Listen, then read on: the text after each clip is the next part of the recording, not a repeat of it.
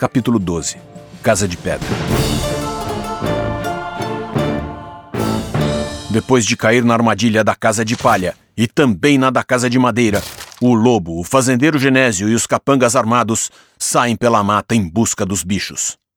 A viagem de Theo e Mirt estava sendo muito difícil. Mirt estava fraca e não estava acostumada a grandes caminhadas. Foram muitas paradas para descansar, conseguir comida e água, mas finalmente eles estavam chegando à mata. Theo explicou tudo sobre o incêndio, o fazendeiro, o lobo mau e o incrível plano da Bel. Filho, isso é uma loucura. A sua irmã sempre foi muito inteligente, mas enfrentar um lobo, isso aqui não é conto da carochinha. Isso aqui é a vida real, e na vida real, porquinhos nunca vencem o lobo mau. E principalmente, os bichos nunca vencem os humanos. A gente não está lutando contra os humanos, mãe. A gente está lutando contra esse fazendeiro horroroso.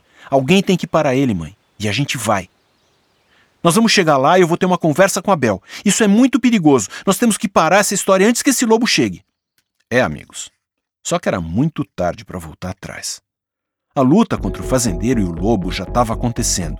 E nesse exato momento, a parte mais perigosa do plano estava exatamente começando. O lobo mau, com seu narigão super sensível, já tinha encontrado a pista da Bel e estava correndo a toda velocidade pela floresta. O fazendeiro e seus capangas seguiam o lobo correndo o mais rápido que eles conseguiam, bufando, tossindo e resmungando. Eles estavam indo direto para a casa dos bichos. Quando chegaram à entrada da caverna, o lobo mau parou e engoliu em seco. Casa de palha, casa de madeira, casa de pedra. Eu tô com um mau pressentimento. Isso é uma armadilha. O fazendeiro soltou uma gargalhada e seus capangas riram junto. Você é o lobo mais covarde do mundo. Você não é de nada, lobo mal. Você não deu conta nem de uma menininha, agora tá com medo de três porquinhos, cria vergonha. É claro que nós vamos entrar nessa caverna. O lobo estava confuso. Ele não queria mais fazer aquilo, mas foi entrando assim mesmo. A caverna estava toda escura. O lobo e os três homens foram andando com cuidado.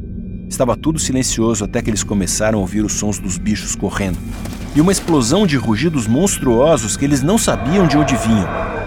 Todos estavam com medo, agarrados nas suas armas. O fazendeiro Genésio gritou: Eu não tenho medo de ronco de bugio, não. Apareçam seus bichos covardes, senão eu vou começar a atirar aqui dentro. Os rugidos terríveis então cessaram e ficou um silêncio ainda mais assustador.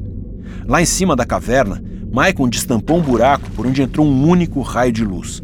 E no meio dessa bolinha de luz que se formou no chão da caverna estava Bel, com as patinhas da frente levantadas. Por favor, não atirem. Eu sou só uma porquinha. Se vocês querem me pegar, podem vir. É claro que era uma armadilha e os bichos estavam prontos para pegar o lobo. O fazendeiro gritou: Pega, lobo! O lobo soltou um rugido terrível e saltou na direção da Bel, e então ouviu outro grito: Não se atreva a encostar na minha filha! Era Mirtz que tinha acabado de entrar e estava furiosa. A Bel ficou apavorada. A mamãe estava estragando todo o plano e ela não sabia o que fazer. Ainda bem que o lobo mal também estava atrapalhado. Mas os homens correram para agarrar a Mirtz. Tel, sem saber o que fazer, corre e dá uma cabeçada no fazendeiro que cai no chão. A espingarda na mão dele dispara com a queda. E com o estouro do tiro, todo mundo começa a correr e gritar. Um dos capangas está com tanto medo que foge. O outro tenta, mas bate a cabeça numa pedra e desmaia. O Genésio agarra Mirtz pelo pescoço e sai andando para onde Abel estava. Acabou a palhaçada. Se vocês não pararem com isso agora, sua mamãezinha vai virar linguiça e vai ser já. É, amigos. Parece que a mamãe tinha razão. Os bichos não conseguem vencer os homens. Será que está tudo perdido? Será que o lobo mal vai agarrar Abel e está tudo acabado? Será que a dona Mirtes estragou o plano perfeito? Não perca o episódio final de Três Irmãos em Perigo num Mundo Cruel.